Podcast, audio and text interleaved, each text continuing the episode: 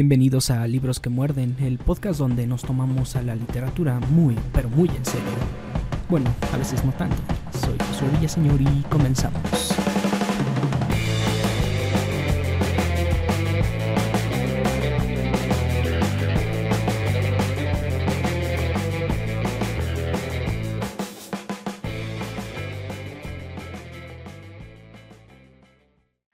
Considero más valiente al que conquista sus deseos que el que conquista a sus enemigos, ya que la victoria más dura es la victoria sobre sí mismo.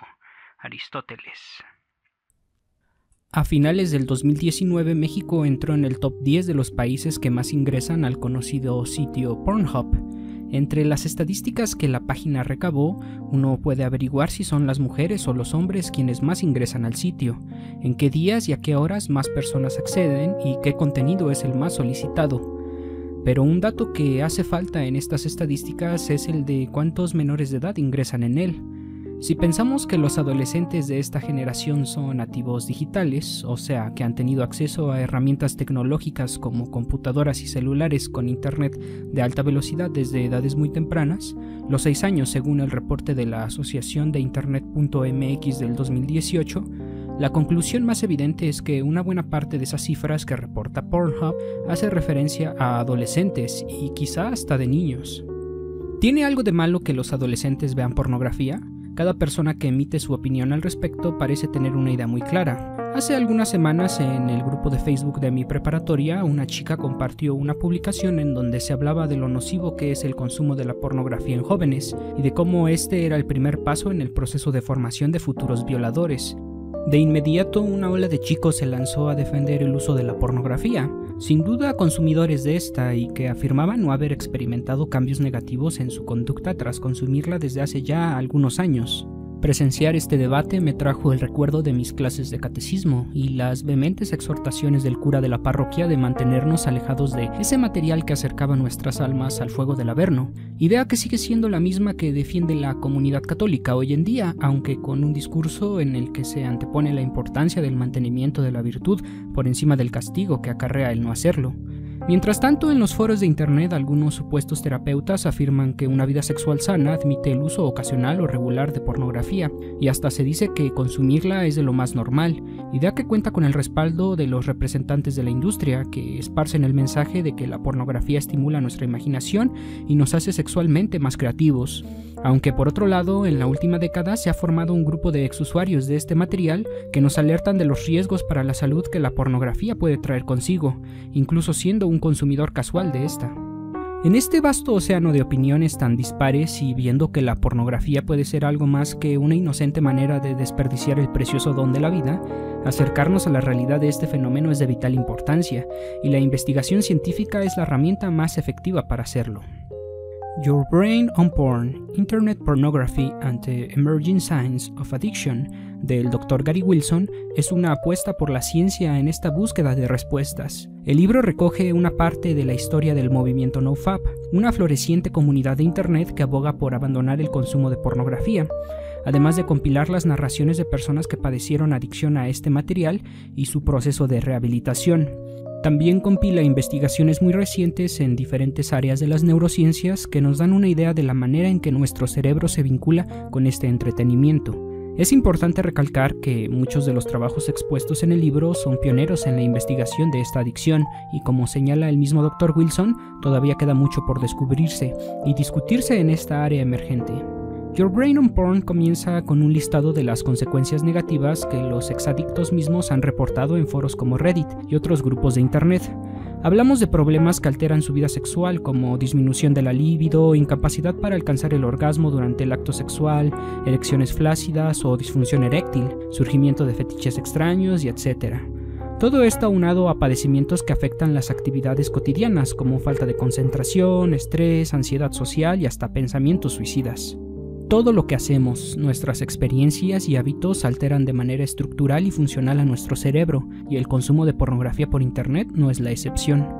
El doctor Wilson sostiene que la adicción a la pornografía altera el sistema de recompensas natural de nuestro cerebro. Al realizar ciertas actividades como comer un chocolate, recibir un ascenso en el trabajo o ver a una persona que nos resulta atractiva con poca ropa, nuestro cerebro secreta una serie de neurotransmisores asociados a las sensaciones de placer. La liberación de estos neurotransmisores despiertan el deseo de querer repetir el comportamiento que originó tales sensaciones. En otras palabras, nuestro cerebro premia las actividades que favorecen nuestra posibilidad de sobrevivir y reproducirnos, pero el abuso de la pornografía modifica esta dinámica. Al ofrecernos un panorama de estímulos mucho más variados que los que ofrece el sexo real y a la vez de una manera mucho más sencilla. Gran novedad y comodidad. La pornografía se puede convertir fácilmente en una adicción, y en especial si se empieza a consumir desde la adolescencia altera completamente el sistema de recompensas y se convierte en la única vía de acceso a las sensaciones sexuales placenteras. Cuando se ve pornografía con regularidad se generan descargas excesivas de los neurotransmisores del placer, dando lugar a una sobreestimulación en el sistema de recompensa. El individuo deja de experimentar las sensaciones placenteras que se dan de manera natural, debido a esta sobreestimulación. Surge cierta apatía y desinterés por lo que antes nos generaba placer y la pornografía se convierte en el único medio para poder experimentar una sensación sexual placentera significativa. Este proceso es el mismo que origina la adicción a drogas como la cocaína. La búsqueda por placer es voraz y cada día se desarrolla en el individuo la necesidad de ver pornografía más estimulante. Surge el gusto por lo hardcore, el bestialismo, el sexo transgénero. El adicto empieza a formarse una idea bastante distorsionada del sexo, una que involucra violencia y humillación también se empieza a cuestionar su orientación sexual, mientras que en el mundo real al tener la oportunidad de experimentar relaciones sexuales, la disfunción hace su aparición. Esto afecta su autoestima y convierte a la pornografía en su único medio de estimulación sexual, generando así un terrible círculo vicioso. Existen estudios que demuestran que la adicción a la pornografía reduce la conexión del núcleo estriado y el lóbulo frontal. La primera es un área relacionada con el sistema de recompensas y la segunda está vinculada al control de la conducta, la planificación y la atención, por mencionar algunas funciones psicológicas. Las alteraciones en este circuito están relacionadas con la conducta impulsiva y la falta de autocontrol, lo que explica en buena parte el por qué los adictos tienen tantos problemas para abandonar su hábito aun sabiendo lo dañino que es este.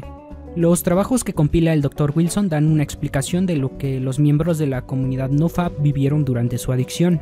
Ante este escenario, la principal herramienta sugerida por la comunidad para librarse de la adicción es el reboot, un concepto tomado del mundo de la computación y que se refiere a un reinicio, pero en este caso del cerebro, al abandonar la masturbación y cualquier aproximación a la pornografía o contenidos que resulten sexualmente estimulantes. Wilson señala que la metáfora entre el cerebro y la computadora no es del todo precisa, pero sirve para que las personas que planean llevarlo a cabo entiendan los cambios que la actividad traerá consigo. Este distanciamiento de la pornografía puede ser de varias semanas o hasta de años, y las personas que lo han llevado a cabo han registrado también la gran cantidad de beneficios que han obtenido de este en sus diferentes etapas y a la vez los problemas que han tenido para completar su objetivo, como el síndrome de abstinencia, un estado de malestar y ansiedad severo, que si viste Wrecking for a Dream o Transpotting ya te podrás hacer una idea. El reboot genera una normalización en el sistema de recompensas del cerebro. Tras pasar el periodo del síndrome de abstinencia, las personas reportan una mejora significativa con respecto a su estado de bienestar, su memoria y atención mejoraron significativamente, se volvieron más sociales, aumentó su autoestima y energía. Sin duda, tal cantidad de aspectos positivos puede despertar cierto escepticismo. ¿Dejar de ver pornografía puede traer tal cantidad de beneficios? Con todo y las dudas, es un hecho que para muchas personas abandonar la pornografía fue una manera para alcanzar vidas más satisfactorias y plenas, no solo aprendiendo a controlar sus impulsos, sino adoptando buenos hábitos y conquistando sus objetivos. No son raras las historias de los exadictos que cuentan cómo superar la adicción los empujó a una vida de mayor extroversión y de creación de lazos afectivos, de creatividad y logros cada vez más elevados, nuevos empleos, nuevas relaciones y mayor satisfacción ante la vida. Como ellos mismos señalan, no es un camino fácil.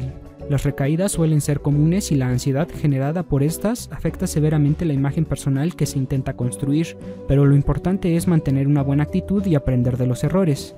En conclusión, ser cada día un poco más fuertes. Por último, el libro compila algunas recomendaciones que pueden ser de utilidad para abandonar la pornografía, como instalar una aplicación para impedir el acceso a sitios porno, llevar un diario, adoptar hábitos saludables que nos mantengan ocupados, como el deporte o el estudio, modificar nuestro espacio de trabajo para evitar estar solos frente a la computadora, integrarse a la comunidad NoFap y comunicarnos con otras personas que padecen el mismo problema, y etc. Si crees que la pornografía está afectando tu vida, quizá es un buen momento para que te acerques a este libro.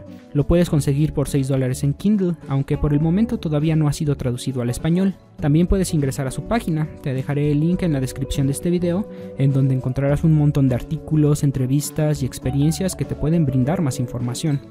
Si prefieres el contenido en español, ya hay una buena cantidad de videos en YouTube que abordan el tema, y en redes sociales como Facebook puedes encontrar grupos NoFap en Latinoamérica y España.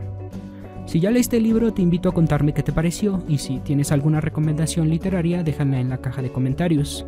Si te gustó el contenido y quieres escuchar más, dale click a la campanita y deja un pulgar arriba. También nos encuentras en iBox. Soy Josué Villaseñor y me despido, no sin antes recordarte que si el libro que estamos leyendo no nos obliga a despertarnos como un puñetazo en la cara, ¿para qué molestarnos en leerlo? Adiós.